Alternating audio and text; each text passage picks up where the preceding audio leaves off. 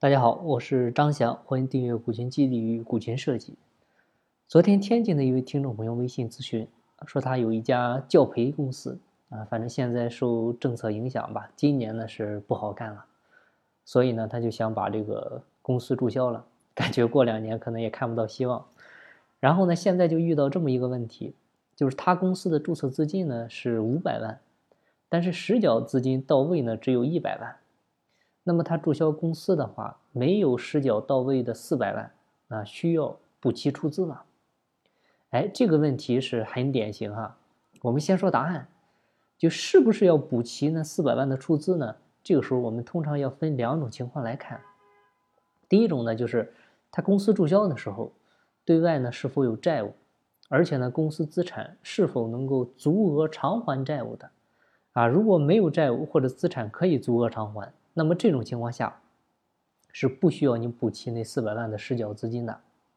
然后另一种呢，就是比如说他公司注销的时候，对外有八百万的债务，那这个时候假设你公司的资产就是一百万，那这时候呢，你就还需要补齐那四百万的实缴资金，履行完你的出资义务，啊，也就是需要尽到你五百万的有限责任。其实这么分析下来呢，你感觉很复杂哈，但是我们冷静来想一下。就是凡事它都在一个理字嘛，就是要讲道理嘛。举个例子，比如说你对外吹牛啊，说你有五百万的资产，但是实际上呢，你的资产可能就只有一百万。然后呢，别人相信了你吹的牛，哎，借给了你八百万，哎，你答应他不会让他这八百万呢都打水漂，保底保底也会给他五百万。那这样的话，一个愿打一个愿挨，最终呢，啊，你真的把这八百万都花费耗尽了。那你答应人家的五百万呢，是需要给他的，啊，没还的三百万呢，人家就自认倒霉了，他就是这么个道理。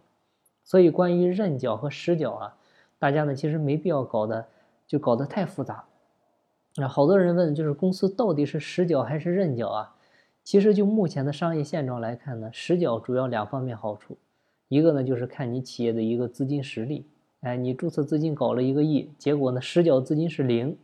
你这个人家 一看你这个公司就很虚啊。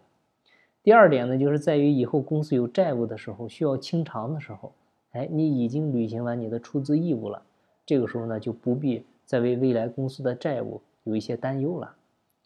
其实认缴出资最大的一个好处呢，之前也提过，就是你的注册资本越大啊，就好像显得我们的企业呢越有实力啊，你跟外面签协议啊，这个招投标啊也更加硬气。才能更加的增加我们的信用。那用大白话说呢，就是好吹牛。当然，股东如果是你自己一个人的话还好，哎，如果说你们有好几个创始人，哎，有几个合伙人团队，哎，你是大股东，那将来认缴变实缴的时候，哎，其他股东呢，他不一定跟你大股东一样有积极性，这个呢也是一个风险。因为啥呢？因为一般来讲呢。就是企业发展到最后，它越需要钱的时候，越遇到困难的时候，越是经营乏力的时候，哎，越是看不到希望的时候，这个时候股东是越不愿意继续往里面投钱的，啊，这股市不是有一句话吗？叫买涨不买跌嘛，它一定会有这个问题的，而且呢，它大概率会发生，那所以呢，怎么防止股东拒绝实缴呢？其实还是在章程里面约定好。就一句话，就是股东呢按照实缴享有收益，按照认缴呢承担风险。哎，就是你按实缴比例进行分红。如果你不实缴，啊，即便公司利润再高啊，公司利润干到了一千万一个亿，哎，你也拿不到一分钱。但是公司如果说要是亏损了，那不好意思，你得按照认缴比例来承担风险。哎，就这么简单。所以呢，这个就是关于认缴和实缴各自的好处，还有各自的风险。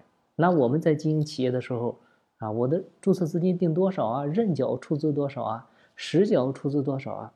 这个其实都不绝对，还是呢，我们那句话叫量力而行。好了，今天的分享呢就到这儿。有更多股权或者管理方面问题，欢迎加我微信详细沟通。每天早七点呢，我也会在喜马拉雅进行直播，欢迎您的关注。经不在西天，静在路上。我是张翔，下期再见，拜拜。